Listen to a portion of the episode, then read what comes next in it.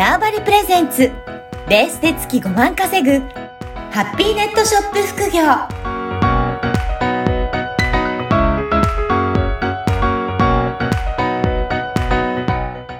こんにちは、小選ぼの方です。こんにちは。可能性広げるネットトップアドバイザーの藤野です。よおじろさん、今回もよろしくお願いします。ろしくお願いします。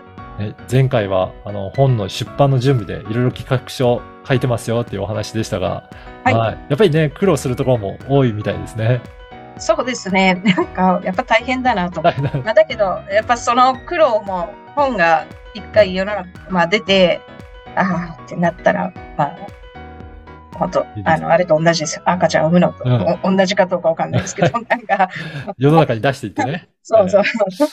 はい。いやーぜひ今回はですね、このもう少しどんなことをお伝えするような、えー書籍にするのか、内容のあたりもちょっと詳しく聞きたいなと思うんですが、内容としてはどんなことを、えー書いていこうと考えていまいらっしゃいますか？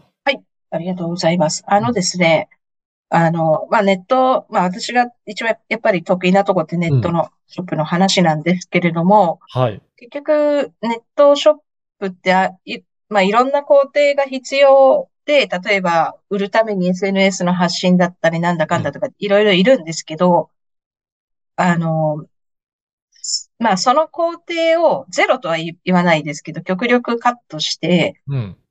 じゃあ、いかにお客さんが、えっと、欲しいような商品とか、うん。もうそこしか売ってないでしょっていう商品を世界中から見つけて、ニッチな市場を開拓して売ると、まあうん商品さえ良ければ別に、探してる人が勝手に買いに来るわけじゃない。うん。うん。まあそういうようなアイテムを見つけましょう。で、利益率、なんか、たくさん物を売るっていうよりも、利益を上げれるような商品をいかに見つけていくかっていうとこですね。やっぱり、そういったネットショップとかだと、その商品、商品力とか、まあそこが結構大切になってくるっていうことなんですかね、だそうですね。まあ、ぶっちゃけなんか商品さえ良ければ、もなんも、まあ、マーケティングはゼロ、ゼロでいいとは言わないけど、その、なん、かなりカットされると思うんですよ。そこまでに来る過程が。う、うん。で、やっぱりみ、あの、本当副業の副業してもいいぐらいの時代だと思うので、なん例えばなんかやってて、ついでに副、なんかネットショップやろうって言った時に、なんかそんなにこう時間もかけてないし、かけたくないしっていう人向けの本ですね。まあちょっと忙しいけど、なんかね、物販やりたいな、みたいな。はい。ああ、そうなんですね。やっぱりね、先ほどもちょっとおおっしゃってましたけど、その商品力、ここにしかないとか、そういう商品力があるといいということですが、例えばね、こそこにしか売ってないとかもありますが、他に商品力っていうとどういったものがあるんでしょうかね？えっと、まあ、あとはうん、あの、こう自分だけの価値がどか、いかにつけれるかとかもありますよね。うん。あの、た、まあ、これすごい例えばの話ですけど、うん。普通のしゃもじがあり、ありますと。はい。じゃあ、そのしゃもじは普通の単なるしゃもじなのか、うん。じゃあ、めちゃめちゃプレミアムなしゃもじなのかっうん。てしたとき、同じようなものがあったときに自分しかない価値がそのしゃもじに対してどうつけれるかってすごい大事で、あー。うん。あの、例えば、じゃあ、えっと、そのしゃもじに、めちゃめちゃ美味しいご飯の炊き方の動画とレシピつけますとかさ。そうなると、やっぱそのしゃもじは、そこにしかないしゃもじになうるじゃん。ん。うん。で、単なるしゃもじ探してるんじゃなくて、めちゃめちゃご飯がうん。美味しく炊ける方法を探してるときに、ついでにしゃもじ売るみたいな。なるほどんかそういう見せ方とかうん。もあり、あるし、うん。やっぱど、どれだけその商品の付加価値っていううんとこかなと。はい。だから、そういった意味も含めて、全部商品力になってくるわけなんですね。そう、そうですね、商品力。うんはい。うん。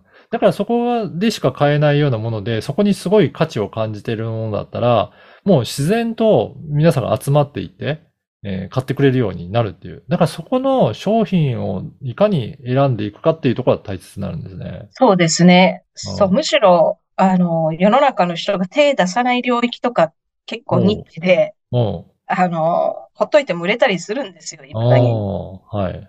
こう私も昔そう、そういう、だったんですけど、うん。あ、あえて、誰も手を出さない市場に出してみるとか。ああ。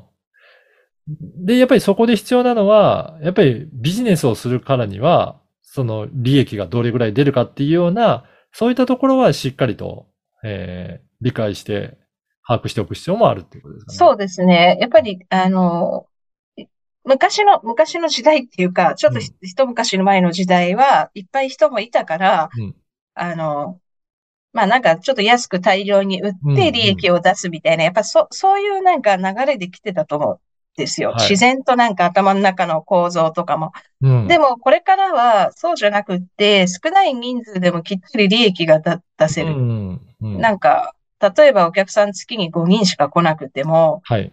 あの、利益が15万だっうん。たらいいわけじゃないですか。うんで、かかたや100人来てお客さんが利益が5万だったら、じゃあどっちがいいのってなったうん。時に、まあ前者の方がいいから、まあそういうふうに。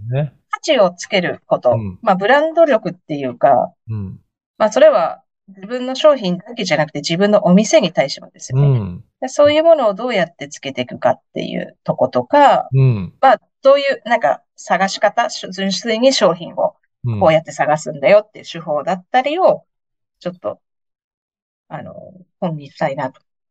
ああな、なすと、やっぱり、他の人が扱ってるような一般的なものだとなかなかそこは難しいっていうことなんですかね。あの、やろうと思ってもできないことないけど、うん。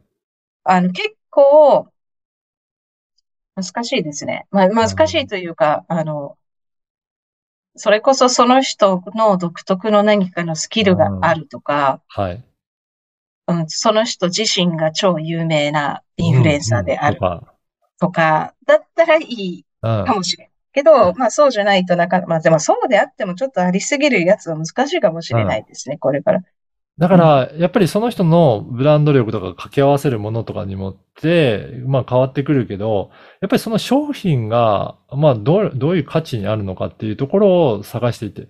だから結構いろいろな、もう海外だったりそういったところ、以前もね、おっしゃってましたけど、海外から仕入れるとかもありましたけど、そういうふうにして他の人が見ない視点のところで探していくっていうのも大切な要素であるんですうん、かうん、うん、うん。うんなるほど。だと思います。うん。じゃあ、すね、そういった感じでいろんな商品を探していったりとか、あとは自分のオリジナリティをどういうふうにしてつけていくかっていうところですかね。そう、そこも今回ノウハウであって、具体例をかけて、うん。まあなんか迷ったら振り返れみたいな章があって、自分のその、うんちょ、ま、前の本にもちょっとあったんですけど、そこをもうちょっと具体的に、うん。前の本は結構さらっと言っちゃったので、うん。うん具体的に3個事例を挙げて、はいじゃあ、ここに私の付加価値があるから、このお店のこの商品にこの付加価値をつけれるよねってういうことで、まあ価値をまず上げると。ん。うん。っていうとこもちょっとうん触れたりとかして、してます。結構面白いと思うんだよな。ね、そうですよね。うんそうすると、やっぱり結構自分自身がどういった付加価値あるのかっていうか、どういったスキル持ってるのかっていうのは結構見直す必要があるんですかね。そうなんですよ。見直す必要があって、うん。あの、他者目線みたいはいまあ。そうですな。ねで。そう、そう、そう言いながら、あの、自分の他者目線が一番難しいって。はい。で前回もおっしゃってましたけど、その他者目線。だから自分では当たり前にやってることかもしれないですけど、他の方からすると、いや、これすごいノウハウだよっていうことが見つかっていけば、それはすごいそう、そうなんですよ。はい。うん。で、しかも自分自身としては当たり前にやってることだから、もうすごくいくらでも書けるよっていうような 情報になってくるんですかね。そうなんですよね。そう。うんじゃあそれをいかに見つけていくかっていう方法も、この本の中に書いていくっていうことですかうんね。うんうん。いやーいや、ぜひ、これからもすごく楽しみだなと思いますが、はい。ぜひぜひ、また、あの、引き続き、書籍についてもいろいろお伺いできればと思いますので、はい。はいよろしくお願いします。はい。ありがとうございます。今日もいろいろありがとうございました。はいこちらこそありがとうございました。この番組はバーチャルオフィス縄張りの提供でお送りいたしました。